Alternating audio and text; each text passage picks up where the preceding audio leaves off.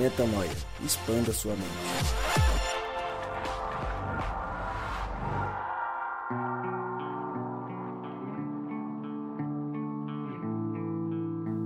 Seja muito bem-vindo a mais um podcast Metanoia. Chegamos agora ao podcast Metanoia número 115. E como eu sempre digo, meu nome é Lucas Vilches e estamos juntos nessa caminhada. Lembrando você que toda terça-feira um novo episódio é lançado você pode acessar todos os nossos conteúdos direto no nosso site, portal metanoia.com. Os últimos temas têm sido densos, precisamos cada vez de mais tempo, por isso vamos direto a apresentar quem está à mesa hoje mais uma vez para termos tempo de sobra para falar sobre o tema de hoje. Ele voltou, ele voltou.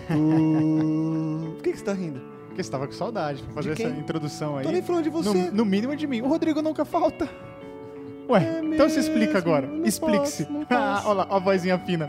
Peguei ele na saudade. Tava não com saudade de mim. Tava com saudade de você. Você É é, nóis, meu menino brother. bonito, menino Tamo bacana. Por que, que você não veio no último? O que aconteceu? Cara, Foi aquele campeonato de jiu-jitsu da sua avó? Imagina a moto, cara. Imagina. troncuda, né? o trapézio gigante. Os caras mandaram uns e-mails cobrando que você.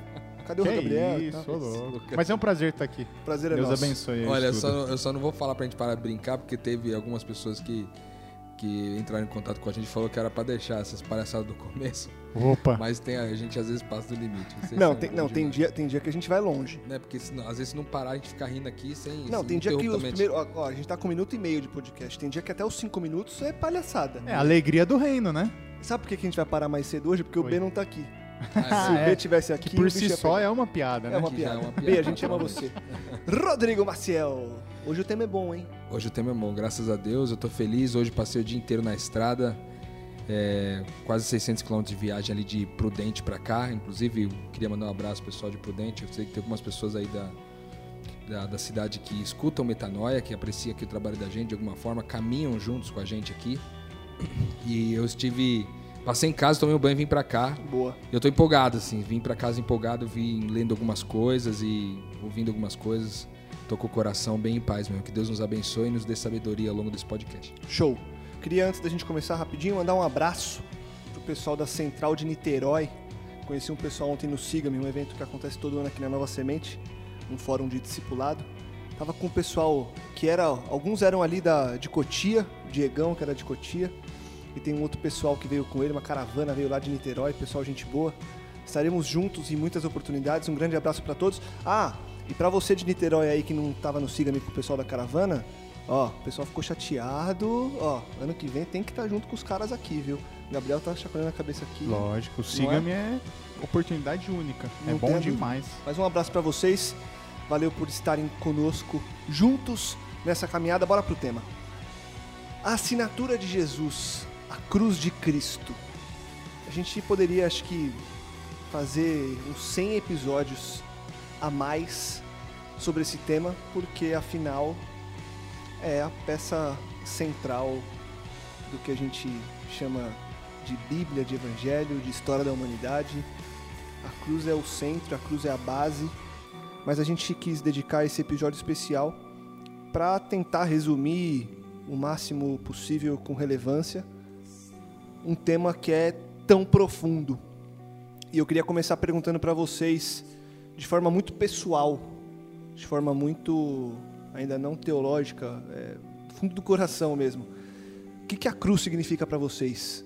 Quando vocês dois pensam na cruz, é, o que, que vem à cabeça? Assim, se você tivesse que hoje explicar a cruz para uma pessoa que não tem o conhecimento que vocês têm, de que forma que vocês explicariam isso para a pessoa entender, para que no final dessa conversa a pessoa falasse assim: Uau, isso é a cruz? Gabriel, Cara, é... a cruz, pra mim, é o seguinte: é aquilo que talvez valide o fato de Deus ser Deus, sabe? É aquilo que traz validade. Porque eu fico pensando assim, ó. A gente tem. Existiram diversos deuses, né, durante a história aí, né? Diversos tipos de crença, como ainda existem, enfim. É, então, se Deus tivesse sido apenas um Deus lá longe, lá no céu, no universo, De repente ele teria parado ali no, no Deus como foi para os Incas, para os Maias, Aztecas, sabe o Deus Sol? Eles Uhum. sentiam, mas não tinham qualquer relacionamento, qualquer contato. Uma coisa distante, bem né? distante. Aquela coisa, aquela coisa da energia, né? Exato. Que é plausível você pensar, né, na- no conhecimento deles, eles sentirem algo esquentando a pele e falar assim, cara, isso é Deus pra mim, tudo bem. Uhum. De repente, se, se o nosso Deus tivesse ficado nessa distância, ele teria sido, a gente teria esse tipo de relacionamento. Mas aí ele resolve é, é, abdicar do trono, ele resolve abrir mão da perfeição e vir pra Terra. E aí eu penso o seguinte, ele poderia ter vindo como um rei, mas ele teria sido só mais um rei, ou talvez o último rei, mas um rei. Não seria nada além de um rei. Um rei poderoso, um rei muito bom, um rei muito sábio, mas um rei. Como muitos foram em algum sentido. Mas ele foi mais do que isso. Ele se fez homem, né? Ele não veio como rei, ele veio como homem. Mas ele poderia ter sido só. Se ele fosse só homem, ele continuaria sendo só um bom amigo. Você entendeu? Um amigo que nunca morreria, um amigo que te aconselharia sempre da melhor forma, mas seria ainda um amigo. E quando ele opta entregar sua vida, se fazer de servo, como ele fala, e morrer na cruz, cara, nem o, nem o pessoal que escreve aí o Marvel, nem o pessoal que escreve Ia DC, conseguir fazer algo não eles, não, parecido. eles não fazem isso, você entendeu? É, agora começou essa onda aí de, sei lá, morte de super-homem, né? Mas super-homem até então não, não tinha morrido, né? Nem eles conseguem fazer isso. Então, eu, eu gosto de pensar assim porque é tão... É tão, sabe, é tão surreal, é tão fora da caixa, é tão...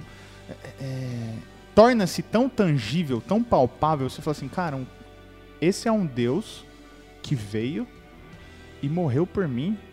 Cara, esse Deus é poderoso. Porque não é qualquer um, não. não é qualquer Deus que eu optaria. Porque o Zeus nunca saiu do Olimpo, Verdade. né? Uhum, Então, pra uhum. mim, a cruz me traz essa validade aí de quem é Deus, de como ele, como ele se torna tão palpável e próximo, sabe? Como ele se transforma num relacionamento pessoal. Boa. Pra você, Rô. Cara, eu sou apaixonado demais por cruz, cara. Tipo, pra mim, um determinado momento da minha vida que eu li um livro que pra mim foi assim surreal e que eu quero deixar inclusive como indicação aqui no podcast, que é o livro Assinatura de Jesus, A Assinatura de Jesus de Brennan Manning. É, você pode encontrar esse livro facilmente para comprar aí nas principais livrarias. Brennan Manning já é um autor que já faleceu, faleceu recentemente, inclusive. E é baratinho o livro, né? O livro é barato, razoavelmente barato, e ele traz, cara, essa noção de cruz assim de maneira muito perfeita, sabe? Então, para mim, desde que eu li aquele livro, a coisa é, tomou uma dimensão muito grande dentro de mim, ao ponto de eu ser um cara assim, quem me conhece, quem caminha comigo, sabe? O quanto que eu gosto desse símbolo. Eu gosto do símbolo da cruz mesmo, assim, porque ele significa bastante coisa para mim. É, talvez um resumo do que é, ele significa para mim é talvez esse símbolo de propósito, porque eu olho para a cruz de Cristo e vejo que ela está resolvida e começo a pensar na minha cruz assim.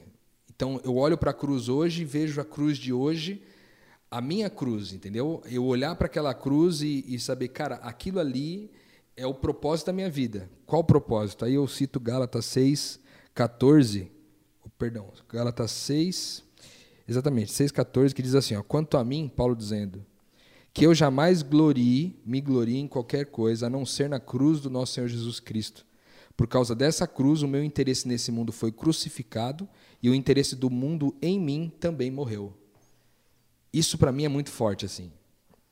Porque para mim cruz tem esse símbolo de resignação, que nem o, o Gabriel falou agora, da, é, de, de um Deus que se escolheu esvaziar-se para assumir uma nova forma, assumir forma de servo.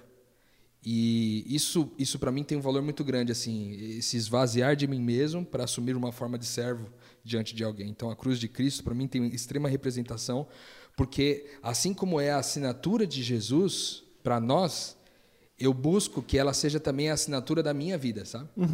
Que em todos os, em tudo aquilo que eu botar a mão para fazer ou que eu me propor a fazer, que eu consiga assinar de alguma forma isso com a assinatura da cruz, ou seja, não foi pensando em mim mesmo, mas foi pensando em beneficiar o outro, sabe? Eu tenho buscado muito isso, então a cruz tem um valor muito especial para mim. E, eu, eu já ouvi é, du- duas perspectivas do que eu vou falar agora. A primeira eu já ouvi gente falando, ah, mas ele não precisava vir e morrer. a morte de Jesus foi é meio em vão, né? Meio por que, que ele veio e morreu? E aí, é, basicamente, facilmente, você derruba toda é, esse, você derruba esse questionamento pelas primeiras falas do que vocês falaram aqui. E aí eu já ouvi outro questionamento, e eu também às vezes me faço esse questionamento, que é, por que a cruz? Por que exatamente uma cruz? Por que não decapitado? Por que não. Enfim, eu não sei que tipos de, de outras mortes tinham na época, confesso que eu não conheço é, toda, toda essa parte da história, mas por que exatamente uma cruz? Tem um significado para que, que isso tenha acontecido numa cruz e hoje a gente fale dessa cruz como essa peça central do que a gente chama de cristianismo?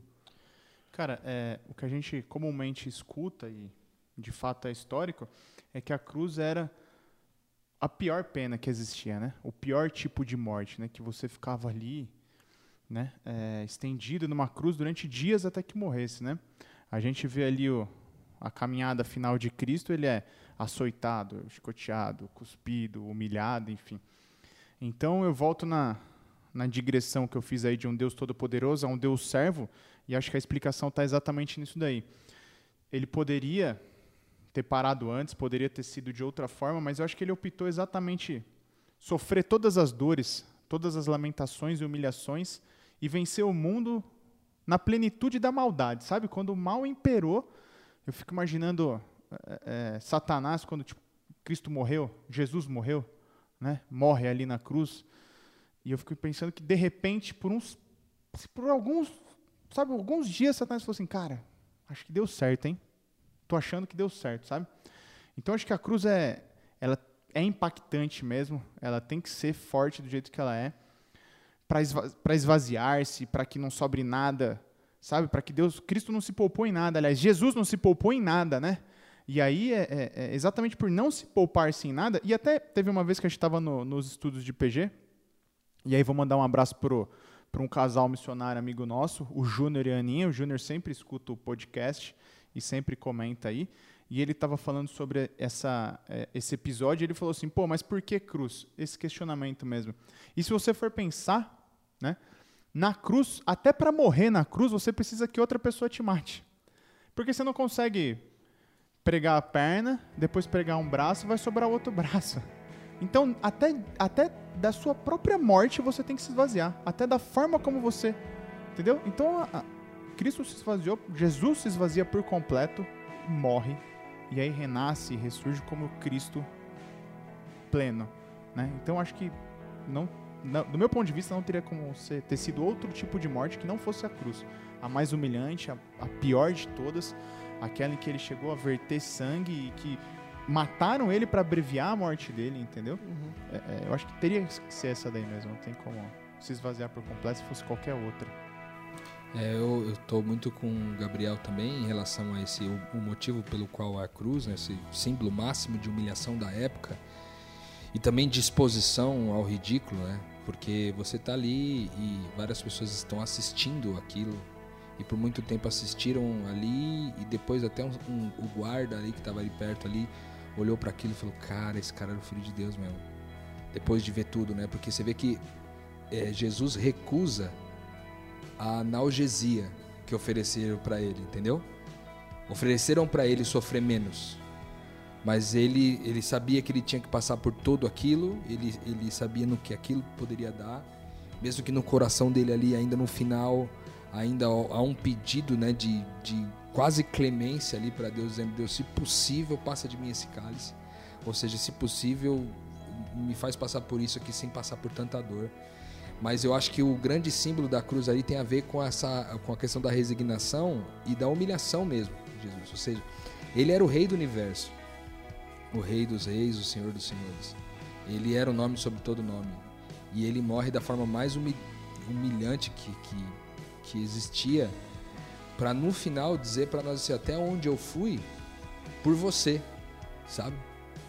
Então acho que isso também é, faz completa o sentido em relação ao que o Gabriel disse. E, e, eu acho também indo na linha do que vocês estão falando e trazendo um pouco para para análise contemporânea agora do que a gente vive hoje, Eu acho engraçado porque tudo que se explica historicamente em Cristo e na Bíblia explica-se da mesma forma hoje quando a gente faz a aplicação.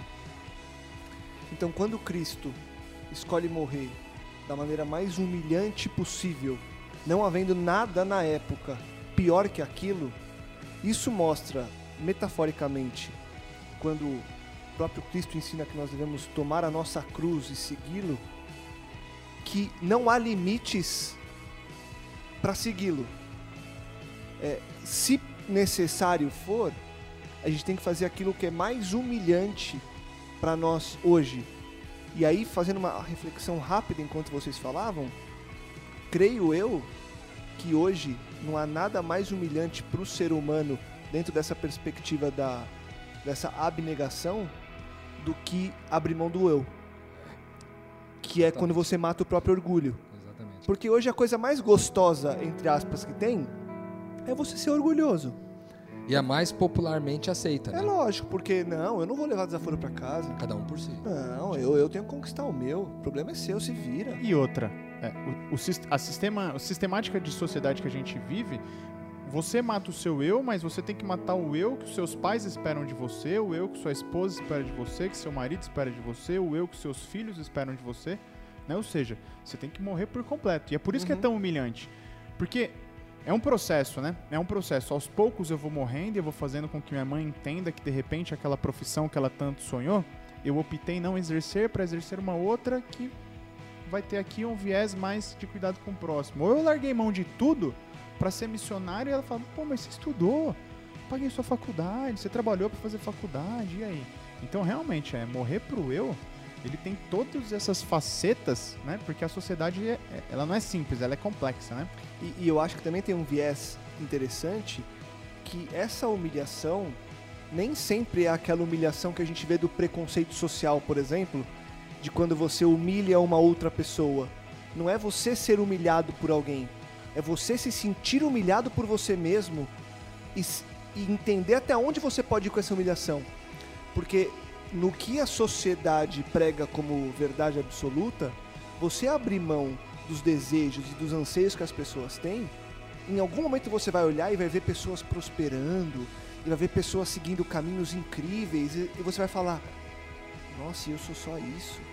Então é um lance de você entender que ser ou estar em menor patamar que os outros não tem a ver com sucesso, tem a ver com a humilhação que é necessária dessa abnegação do eu ao Sim. seguir o Cristo, né? Que é inerente, né? Inerente. Exatamente. O que, o- uma coisa que o Gabriel falou desse lance do, do matar o eu, né? Na verdade, você vê que Jesus em João 10, é, é, ele fala uma coisa que é bem interessante, que ele fala assim, ninguém tirou a minha vida. Eu mesmo a dei. Isso é um detalhe muito importante em relação à cruz, entendeu? Sim. Não foi um assassinato, tipo assim, conspiraram contra Jesus e foram lá e mataram o cara. Não. Ele entregou a vida dele porque ele tinha poder, cara, pra se- escapar de qualquer uma daquelas ciladas que foram feitas no final. Mas não, mano, ele foi se entregando, entendeu? Entregando porque ele tinha um propósito a cumprir. E é isso que, eu- é, que é muito louco na cruz, porque a cruz é o símbolo do propósito, é de ele ter ido olhado e falar, não, cara, eu tenho que fazer isso, eu tenho que concluir essa obra. E aí o texto diz, o texto bíblico diz que ele, quando estava na cruz, ele olhou como se ele tivesse tido uma visão pro futuro e viu a gente, cara. E viu a gente vivendo como a gente está vivendo hoje, pessoas que é, são é, pessoas, homens de Deus, filhos e filhas de Deus, espalhados por tantos lugares, vivendo a fé nele. E isso deu aquele gás necessário que ele precisava, né? Porque ele viu que fez sentido na vida de tanta gente, mesmo da geração dele, quanto para tantas gerações futuras, entendeu? O John Stott, ele tem um livro sobre a cruz também, chama Cruz de Cristo. É um tratado sobre a cruz, é um livro muito denso, com várias explicações, várias teorias. É um livro bastante pesado. E tem uma frase que vai muito na linha do que você falou agora, Rô, que ele diz o seguinte: Quem entregou Jesus para morrer? Não foi Judas por dinheiro, nem Pilatos por medo, nem os judeus por inveja, mas o Pai por amor. É muito louco. É o amor próprio, né? Exatamente. É, a, a cruz. E aí eu, e aí eu e ele que- fala muito isso em Isaías 53, né? O trecho da metade para frente de Isaías 53 é, é o, o profeta escrevendo, como se Deus mesmo é, é, inspirando ele a escrever aquilo, né, falando que Deus mesmo o levou a essa condição por amor, né? Uhum. Em Isaías 53 fala exatamente isso. E aí eu acho interessante talvez a gente fazer uma virada aqui agora, porque a gente cresce, e eu não sei se no contexto mais religioso também tem um pouco disso, mas no que a gente chama de ditado popular, no que o povo diz, fala-se muito de carregar a cruz, né? Ah, eu tenho uma cruz. Ah, a minha sogra é minha cruz. Ah, o meu emprego é minha cruz. O meu carro velho é minha cruz. As pessoas atribuem muito a isso na forma popular de, de se referir à cruz. E você vê como é que isso é, é, do, é de fora para dentro? Sim. Essas atribuições todas que você listou aí agora São são, atribuições coisas- de fora para dentro. Não tem a ver com essa, com essa de João 10 aqui, que Jesus fala assim: Eu mesmo dei a minha vida em favor de vós. Não. É, uma É um problema não, externo, é um né? problema que alguém, que alguém causou para mim. Que talvez até o próprio Deus tenha causado para mim para que eu tenha que aprender alguma coisa, por exemplo. Ou seja, não tem a ver com o que é cruz, né? E aí, é, nessa linha, eu queria perguntar para vocês: sendo então, de acordo com o texto bíblico e com essa, é, com essa interpretação do, do John Stott, sendo a cruz o amor, o que, que isso significa na prática agora? Porque a gente fala de tome sua cruz e siga-me. Cristo fala isso na Bíblia. E aí muita gente acha que a cruz é o problema. E não que não seja, mas não é única e especificamente o problema ou nossa, hoje eu, putz, hoje é minha cruz. A cruz é o amor. O que, que na prática para vocês isso significa? Quando você entende que a cruz é o amor e você precisa tomar essa cruz dia após dia, de que forma que eu vivo essa cruz por amor agora todo dia? Eu acho que tem um fundo aí que é o seguinte. é, naturalmente, como você diz, a cruz pode ser definida como amor, mas eu acho que tem uma palavra que vem antes, que talvez é, represente mais, que é resignação. E ela é, a- ela é o fator, a matéria-prima básica para que a gente possa amar as pessoas verdadeiramente. Sem entendeu? dúvida. Como Deus ama. Na, na verdade, o amor é isso, né? O amor é isso. Então, talvez a resignação, não para uma, uma. Porque você pode resignar-se pelo motivo errado também. Você pode resignar-se para um benefício próprio, mas nesse caso é uma resignação para o amor, né? Então a cruz foi a resignação, ou seja, Deus tinha tudo de grande valor. O que, que- o que, que Deus tinha de grande valor ali em Cristo? Ele agora tava, tinha experimentado a condição humana e ele poderia simplesmente ter falado, cara, com o meu poder aqui eu vou fugir disso aqui, entendeu? Só que não. Ele resignou-se, ele esvaziou-se, ele abriu mão. E aí, cara, aqui tem um detalhe fogo, assim, ó, muito louco de a respeito da cruz, porque ela é uma renúncia à lógica de poder do mundo. É, exatamente. Entende? Porque você vê Jesus lá no deserto sendo exposto a ser o rei do mundo. É, se, ó, te darei tudo isso daqui se prostrado você me adorar. Satanás vira para Jesus e fala isso lá no deserto. E ele, ele abre mão, ele se resigna nesse sentido. Porque, veja, ele já era o rei, né? E, e como rei, vamos supor, todo rei, o que, que o rei quer? Ele quer que todo mundo debaixo do senhorio dele, entendeu? Claro. E Jesus abre mão, e ele vai abrindo mão até o momento da cruz, que é o grande símbolo, o grande, o grande finale da coisa, ele abre mão. Então, eu, eu gosto de pensar também que a cruz, essa, essa quebra de lógica, inclusive, quero pedir licença aqui, Lucas, para ler um trechinho bem curtinho aqui do livro Assinatura de Jesus, que está no, no capítulo 2, aqui, página 27, do Brenamene, que ele fala exatamente isso. Ele diz assim, ó, eu conheço um homem que por 25 anos tem se recusado a permitir uma cruz ou um crucifixo dentro de casa. Longe de ser superficial, ele é uma pessoa de integridade. Não grita em coro com a multidão e nem dispensa o cristianismo como antigu- antiguidade mofada de um passado medieval. Por que então ele recusa a cruz? Em suas palavras, eu não aguento a cruz. Ela é uma negação de tudo que eu valorizo na vida. Eu sou um homem orgulhoso, sensual, eu busco o prazer. A cruz me repreende, ela diz: você está errado, a sua vida deve assumir essa forma. Essa é a única interpretação da vida e a vida só é verdadeira quando você assumir essa forma. E por essa razão, ele não permite que você assuma essa forma. E por essa razão, ele, é, é, por essa razão, ele não permite que o símbolo do Cristo crucificado dentro da sua casa, em, su, é, em sua honestidade, ele sabe que para permiti-lo, deve comprometer-se um modo de vida que contradiz o que ele está vivendo. Você vê que o cara se recusou a ter o símbolo da cruz na casa dele, de qualquer é, das suas formas, né? desde um crucifixo até um quadro na parede, sei lá, que é, uma, que é um símbolo tão é, é, abundantemente utilizado hoje, né? Nas, nas mais diversas formas de cristianismo, mas também diversas outras religiões usam a cruz como um símbolo forte, né? Ele se recusava porque ele olhava para aquilo e falava, cara, isso aqui prega contra tudo aquilo que eu gosto, entendeu? É exatamente o oposto que eu quero viver, é exatamente o oposto do prazer que eu quero ter. E eu não aguento, eu não suporto olhar para essa cruz e ver que eu sou totalmente diferente daquilo que Deus gostaria que eu fosse. É, essa questão é, é o que a gente sempre comenta aqui. A gente pode fazer tudo para Deus, entre aspas, e fazer. Por que eu digo entre aspas? Porque fazer pela motivação equivocada, no final vai ser glória a Deus, mas perdição para você. Né? Então, é, eu já passei durante um tempo eu olhava aquela cruz que tem o Cristo mesmo, os- né? Hoje tem cruz que é só a cruz, tem cruz com Cristo, enfim. E aquela cruz me incomodava. Por quê? Porque eu não entendia que para chegar na ressurreição, necessariamente Jesus passou pela cruz. Porque ele só vira Cristo, ele só se torna Cristo o Salvador, uma vez que ele se entregou como Jesus o Messias. Aí ele ressuscita como Cristo o Salvador. Para chegar num relacionamento pessoal com Deus, eu tenho que carregar minha cruz, eu tenho que seguir a Cristo. Então, quando eu olho, que é o que, que, é o, que o Breno está falando aí, quando o cara olha essa materialização, né, essa, é, é, essa, enfim, essa, esse, essa simbologia de um Cristo crucificado numa cruz e aquilo te incomoda, é porque de repente você está pensando no céu no benefício. Você está tendo um relacionamento com Cristo pelo benefício. Quando você tem que ter um relacionamento com Cristo exatamente pelo prejuízo.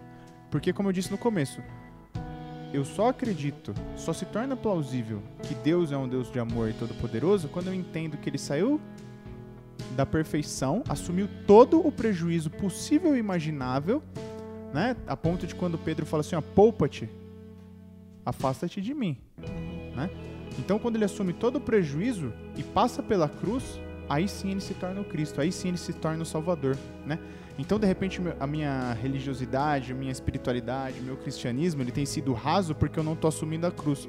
E aí a sua pergunta aqui no começo foi o seguinte: como isso daí de forma prática, como eu posso é, é, comentar isso de forma prática, né? E aí é simples. Aqui a questão é simples. A gente busca ali na motivação. Por exemplo, é, quantas vezes a gente fala brincando e tem pessoas que realmente falam assim: ah, minha sogra é minha cruz. Legal, realmente, de repente ela pode ser a sua cruz. Mas veja bem, ela não é sua cruz porque ela te incomoda, mas ela é sua cruz porque de repente Cristo colocou para ela ser o caminho para você morrer o seu eu. O seu eu chato, o seu eu que acha que ela tem que te fazer alguma coisa, ou o seu eu que, que não quer fazer algo porque ela é sua sogra, o seu eu que exige de pessoas, enfim, de alguma forma, né? Ah, eu tenho um carro velho, esse carro velho é minha cruz. Tudo bem, pode ser sua cruz, não por ser um carro velho. Na, Mas na de- verdade, não é o carro velho que é a cruz. Exato. Mas É a cruz, minha, é a minha. a é motivação a- é, o como eu co- uso. Como eu me sinto com me esse mata. carro velho, né? Como eu me sinto com a minha sogra. De que forma que eu ajo com a minha sogra, que age das maneiras mais diversas, quando Cristo pede que eu ame a todos. Por que, que ela eu não amo? O Exato. problema é ela? Ou sou eu que não consigo fazer o que Cristo me chamou pra fazer? Acho que é isso, né? É parar É, de olhar o pro carro outro velho, e pro o carro resto. velho é minha cruz porque eu quero um novo ou porque eu não tô dando uma finalidade pra ajudar alguém com esse carro velho? Por que, que ele é minha cruz? Porque se eu tô dando finalidade, se eu tô ajudando alguém, se eu tô colocando ele a favor do reino e de Cristo, ele não é mais um carro velho, Uhum. certo? Ele vai gerar dúvida. muita vida. Então, qual é a cruz, né? De que forma é, tudo isso que eu tô vendo na minha vida que me incomoda, e que eu acho que é minha cruz, de que forma Deus tá mostrando pra mim assim, cara, morre aqui, ó, morre nesse ponto aqui, ó. Tem mais esse ponto pra você morrer aqui, entendeu?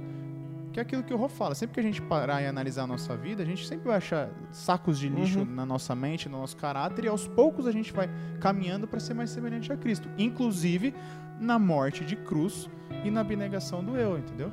Mas sabe o que é mais assustador, cara, nessa lógica toda? Porque é, eu faço uma pergunta pra vocês agora, assumindo aqui o papel do Lucas. né? No podcast passado eu fiz isso. Ele fez, Deixei deu, o Lucas no, na deu uma Não. bugada. Me dá uma É, bugadinha. lá vem. Tá ligado? Não tô acostumado. Mas ó, essa não tem tanta bugada, é só uma reflexão bem, bem básica, assim, até de ordem sociológica, talvez. É, vocês conseguem enxergar essa perspectiva de cruz hoje em tudo aquilo que é conhecido pela sociedade como igreja. O que é conhecido pela sociedade? A gente já aprendeu aqui no podcast muitas vezes que a igreja é o corpo de Cristo, é, o, é a igreja invisível de Deus, é formada por pessoas que carregam o Espírito de Cristo, naturalmente. Mas as pessoas não, não conhecem a igreja por esse por essa explicação que a gente dá, infelizmente. Elas conhecem a igreja pelo aquele prédio que tem uma cruzinha na, na aqui, aqui tem um lance forte, porque você vê, se você pedir para alguém desenhar uma igreja, o cara vai desenhar uma casinha, ele vai desenhar a cruz em cima, né? Uhum. E essa cruz, que é o símbolo master, vamos dizer assim, que a igreja deveria carregar, porque ela é parte de quem Jesus é, né? Porque Jesus é cabeça e corpo, é, e o corpo é a sua igreja.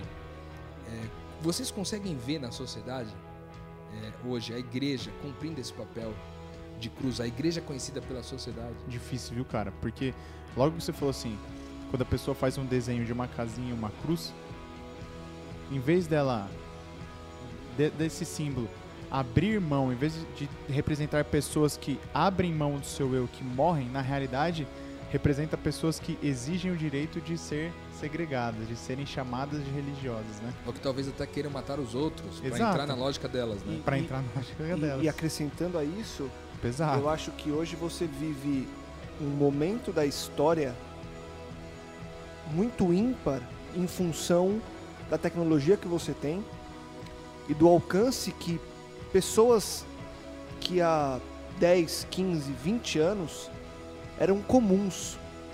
Você passava por algumas pessoas há 20 anos e você não tinha ideia de quem elas eram. E hoje essas mesmas pessoas têm milhões de seguidores no Instagram, no Facebook, elas têm programas de televisão. Então o que elas falam vira verdade. Então eu acho que além de a igreja como essas placas das mais variadas e a gente falando como adventista a gente nem tem essa cruz em cima. É, então talvez a pessoa passe batido por vários dos prédios porque não, não, não enxerga essa coisa que é culturalmente vista como igreja, né? Aquela coisa mais do cenário cultural católico, de uma igreja com uma cruz, com o Cristo pendurado, um sino que badala de hora em hora, ao meio-dia e às seis da tarde. Mas eu acho que é muito em função de que pouco se olha também para as pessoas, para entender o que as pessoas fazem, e muito se olha para o que os influenciadores da sociedade falam e fazem. E A aí eu me explico a respeito da igreja. E aí eu me explico. Hoje, infelizmente, as pessoas que eu disse que há 20 anos não tinham voz e que hoje têm, são pessoas que pervertem completamente o que é a mensagem de Deus. São pessoas que querem o poder a qualquer custo, sem viver aquilo que ele diz acreditar. Então você tem prefeitos, deputados, vereadores, pessoas que só querem concorrer a algo, ou pessoas que nem concorrem a cargos públicos, mas que têm voz perante uma, uma população e que o que eles pregam e vivem é completamente oposto. E aí, isso é muito forte, porque isso influencia também uma geração. Influencia as pessoas, as pessoas a acharem que aquilo não é um problema. Então, hoje, se você sair na Paulista, aqui do lado, e perguntar o que é igreja, eu ponho minha mão no fogo, que muita gente vai falar disso. Sim. Por quê? Porque o lado. Me, me entenda e me entenda você que está ouvindo. É, o lado negro da força, o lado negro da igreja, a parte que eu acho que o inimigo conseguiu colocar a mão pesado, pesado, infelizmente fala muito mais forte do que o lado de quem vive, de quem procura viver essa coisa na prática, essa abnegação, porque ele é maioria. É maioria, cara. Infelizmente, E- e por isso- infelizmente. E por isso, Lucas, que tem mais a ver com efeito do que com causa. Tudo isso que você está falando. Sem Porque dúvida. você pega ver o cara falando. Ele tem um discurso lá que ele não combina com o reino de Deus. Ele não, ele não faz parte do reino de Deus. Mas o cara acha que faz. Sim, Ele, ele acredita veementemente que defender o que ele está defendendo faz parte do reino de Deus. E por que, que ele acredita desse jeito? Porque ele cresceu numa igreja, numa, num contexto religioso, que as pessoas conhecem como igreja, mas a gente já conceitou aqui que não é igreja, enfim, porque igreja são as pessoas que carregam o Espírito de Cristo. Mas ele, ele acaba propondo o padrão de comportamento religioso como sendo algo que pode contribuir para a política, entende? Sim. Só que todo o padrão de comportamento religioso foi promovido, promulgado através de uma consciência que não era uma consciência do reino de Deus. Uhum. E é por isso que a gente vê tanta, tanta falta de lógica. Eu não posso generalizar com todas as pessoas, por exemplo, que estão no poder claro. na política, naturalmente. Mas a gente vê uma grande maioria, é, pelo menos daqueles que são mais expostos, é, que são pessoas que carregam esses símbolos religiosos, dizendo que isso é cristianismo, quando na verdade carregando uma certa cruz, vamos dizer assim, o símbolo da cruz para lá e para cá, mas sem saber que ele significa tudo isso, né? E, e a gente tem falado ao longo dos últimos episódios também algo referente a cada vez menos a população ter vontade de pensar, interpretar. Porque qual que seria, então, o papel da população, sendo ela uma população cristã, sendo ela uma população que não crê em Cristo? Ir atrás. Só que você vive hoje uma geração que acredita no fake news, entendeu? Se a gente sair agora e criar um boato, criar um boato, que a gente acabou de encontrar um cara que vai explodir a farmácia aqui do lado e sair correndo, eu tenho certeza que em meia hora isso está na rádio. E em meia hora isso está na internet. E aí amanhã está em todos os sites. Que eu quero dizer com isso? As pessoas não checam, as pessoas não leem, as pessoas não interpretam. Então as pessoas entram nas casinhas com cruz não para entender quem é o Cristo, mas para ouvir quem é o Cristo. Olha a diferença. Eu não entro hoje na casinha com cruz para entender quem é o Cristo, mas só para ouvir falar dele. E aí eu replico algo que me falaram, mas que eu nem sei o que é. Agora, o quão diferente seria, Lucas, se esses que foram para ouvir de quem é o Cristo chegassem lá e encontrassem pessoas que são cruzes ambulantes? Sem dúvida. Entende? O cara fala assim: eu vim para ouvir e agora eu vi um monte de gente fazendo, sendo. É isso. Eu vi, eu vim para ouvir alguém dizendo e eu encontrei pessoas sendo. E, e aí, Rô, deixa eu só pegar o, o gancho no que você está falando, que para mim é fundamental para a gente entender também a continuidade do que é essa cruz, que é a resiliência. Resiliência. Cristo, na sua caminhada, em vários momentos ele para e quase que duvida do que está acontecendo. Questiona a Deus. Pai, não estou aguentando. Por que está por que que tá acontecendo tudo isso aqui comigo? Só que ele foi resiliente. E acho que a cruz ela traz uma lição de resiliência. De assim, você tem um objetivo, você tem um foco, vá até o final. De sofrer pela angústia de ter que cumprir um propósito, né? Sofra e alegre-se, mas vá até o final. E as pessoas hoje, acho que muito em função de estar em busca de um discurso confortável, de um local confortável, elas não são resilientes. E aí, quando você é essa cruz, dentro da casinha com a cruz, você é uma cruz, sendo que o resto está só ouvindo, Você é perseguido. você desiste. É.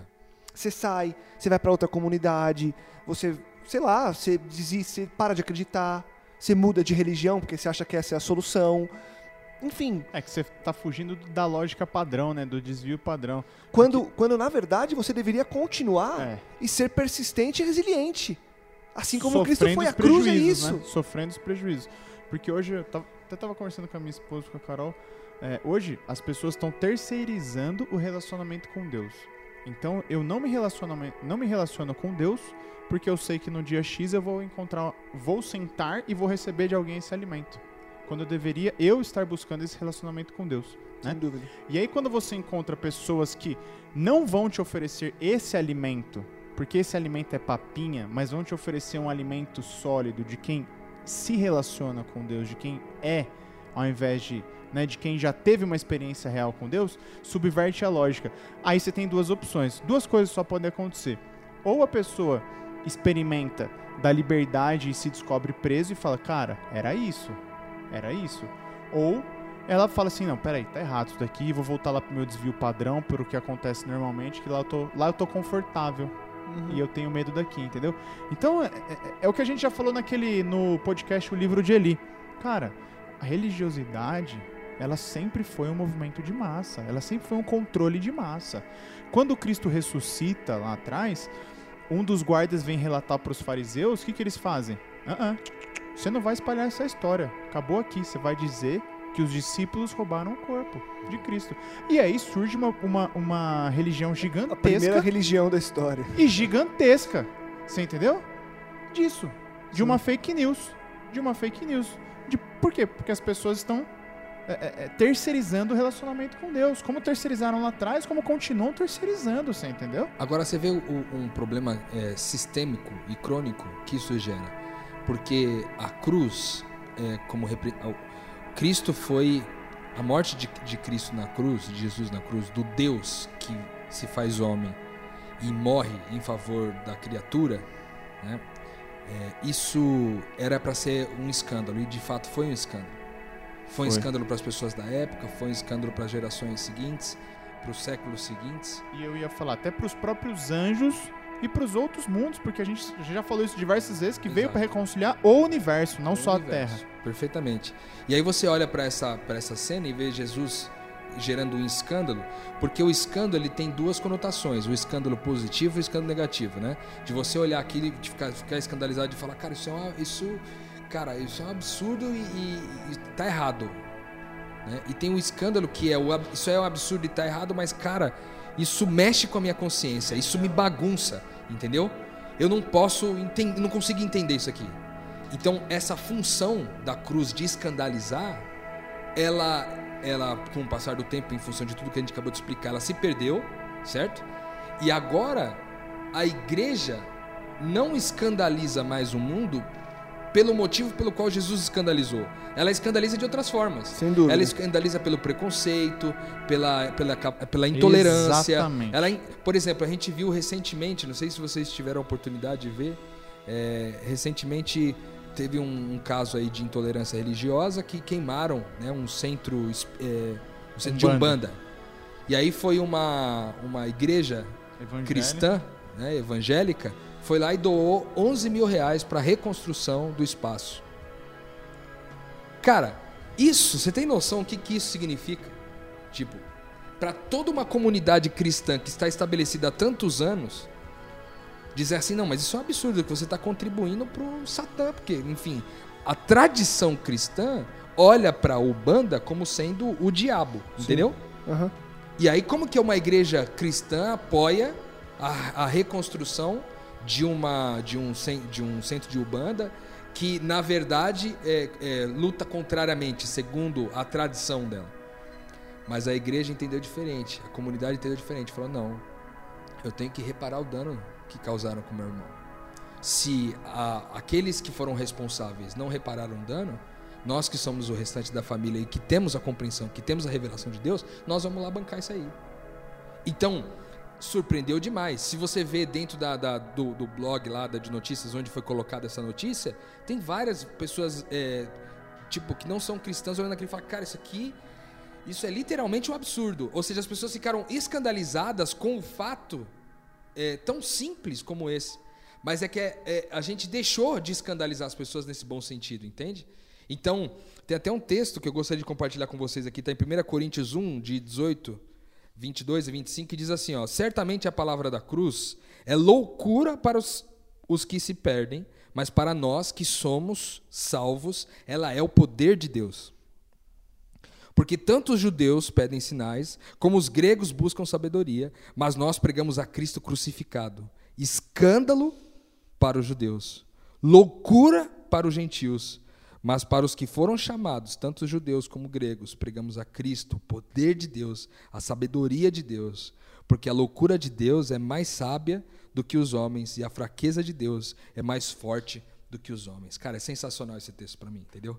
Sem dúvida. Porque ela é a expressão máxima dessa cruz, dessa entrega que a gente deixou de fazer, cara. E eu confesso para vocês que eu olho, eu, eu, eu vinha. É, eu coloquei o, o, o texto do livro do Brennan Manning de novo no carro para eu escutar um capítulo enquanto vinha vindo para cá. Coloquei lá no, no aplicativo que toca o PDF e fiquei é, prestando atenção no que o Brennan Manning estava falando ali no capítulo 2, principalmente. Cara, dá um desespero, cara, sabia? Eu me sinto desesperado às vezes, assim. Confesso que eu não deveria estar me sentindo desesperado, mas eu me sinto desesperado.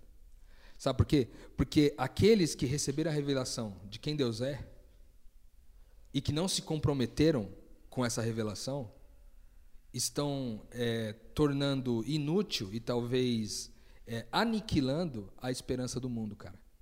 Porque a esperança só pode ser produzida no coração daqueles que foram escandalizados. Porque a esperança foi produzida no meu coração, e certamente no, no, no seu coração, Gabriel, e certamente no seu, no seu coração, Lucas.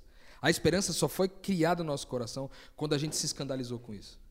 Porque o que converteu o nosso coração foi um sacrifício de um Jesus que era Deus, se fez homem, esvaziou-se, assumiu forma de servo e morreu por mim e por você. Só que isso parece que passou. Entende? Para nós, como comunidade cristã, passou. É tipo, não, beleza, eu sou cristão. É, é, é, até meio cult. Em alguns casos, você fala, não, eu sou meio cristão, eu vou numa igreja que, que prega um negócio legal. Cara, desculpa, velho. Isso não é cristianismo. Até quando nós vamos ficar sem escandalizar as pessoas a respeito de quem Deus é? Porque ele subiu ao céu, meu. Ele ascendeu. E a tarefa ficou com a gente, cara. De continuar mantendo viva a ideia de quem Deus é. Na Europa nós estamos cada dia mais em franca queda, cara. Por quê? Porque durante muito tempo usaram o Cristo conhecendo, tentando conhecer a Deus de uma certa forma a partir da mão dele e não da face. Tentaram conhecer Deus pelo que de fato ele poderia fornecer para o mundo, pelo que ele poderia contribuir para a minha vida, pelo que ele poderia melhorar para mim, e não buscar a face dele para me relacionar com ele, para que eu pudesse descobrir a semelhança que eu tenho com ele e ganhar um propósito de vida que faria toda a diferença para mim, mas que é loucura, como diz o texto aqui de 1 Coríntios que eu acabei de ler, que é loucura, cara, porque é pleno prejuízo. Se tem uma religião onde é pleno prejuízo, é no cristianismo, cara. Sem dúvida. Isso aí que você falou é bem louco, né, Rô? Porque, cara, é complicado. É, de tempos em tempos você ainda, eu ainda me pego pensando em como ser, como encaixar Deus na minha rotina, né? Então, como eu posso ser Cristo no meu trabalho? Como eu posso ser Cristo na minha casa? Como eu posso ser Cristo? Pô, peraí, mas eu tenho que ser Cristo para depois tentar reproduzi-lo onde for, né? e não achar solução. Você entende o que eu quero dizer? Não em, tentar encaixar ele na minha rotina e ficar esperando pela oportunidade. Eu tenho que gerar as oportunidades, eu tenho que escandalizar para que as oportunidades aconteçam, né? Porque justamente, eu não lembro em, em qual episódio, acho que foi no que a gente falou, é, quando eu falei do gel, daquele texto que eu tinha escrito. Eu lembro que a gente estava conversando aqui e, e a gente chegou a uma conclusão de que não dá para a gente continuar a levar o cristianismo como se fosse um meio termo de uma vida bacana. Então, eu não posso fazer do cristianismo algo limitado ao meu tempo livre. É. Eu não posso fazer do cristianismo algo limitado ao meu tempo. Ah, quando eu não estou trabalhando, eu consigo ser o Cristo. Sabe? Eu, eu não posso e não tem como eu sonhar ter uma vida de sucesso e tudo mais, achando que quando eu chegar lá em cima eu vou ser o Cristo. Não tem como eu sonhar as duas coisas ao mesmo tempo, entendeu? Não tem como. Não tem como. Eu estou dizendo isso porque eu já tentei experimentar isso.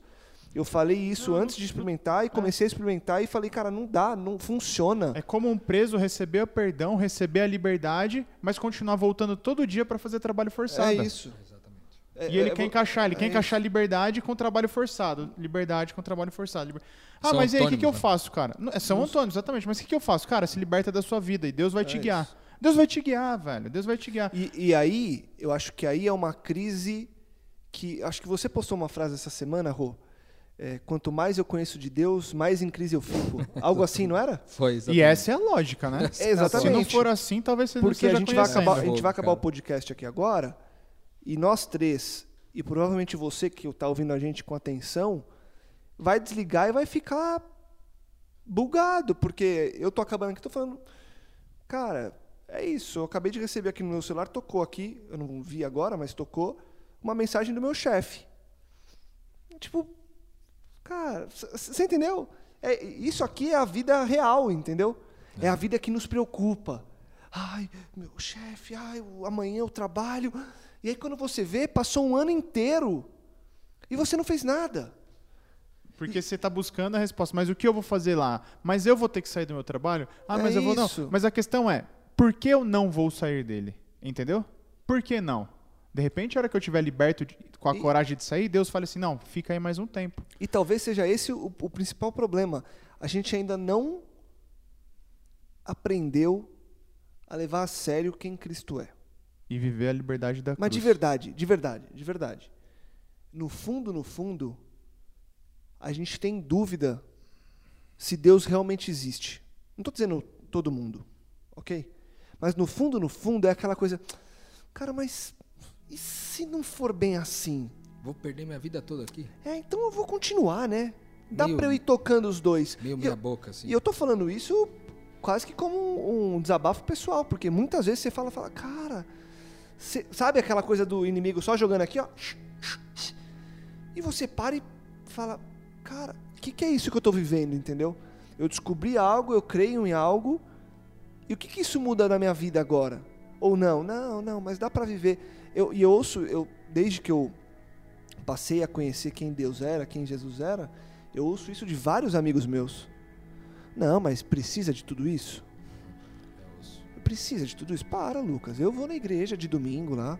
Eu passo na frente da igreja, eu faço meu sinal da cruz, eu oro todo dia antes de dormir, eu oro todo dia quando eu acordo, eu peço a bênção para ir trabalhar, eu peço a bênção. Não estou dizendo que isso é errado. Talvez esse cara nem conheça o que um dia eu conheci, ou que você que está ouvindo a gente conheceu, se você conhecer alguém que vive dessa maneira.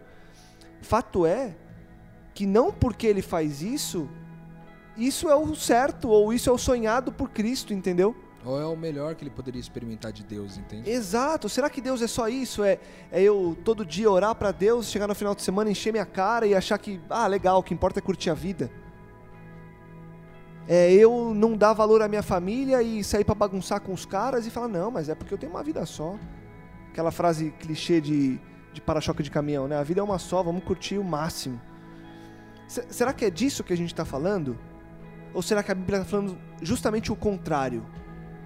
A, vi- a vida é uma só, então abra mão dela, porque é só assim que ela vai valer a pena.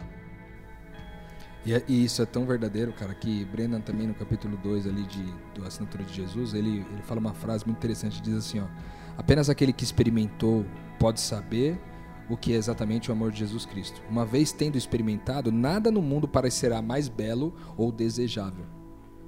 Por isso que para nós é tão difícil. Sabia?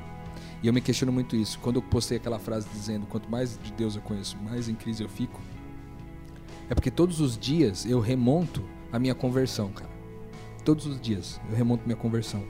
E eu vejo quanto lixo eu sou e o quanto eu fui.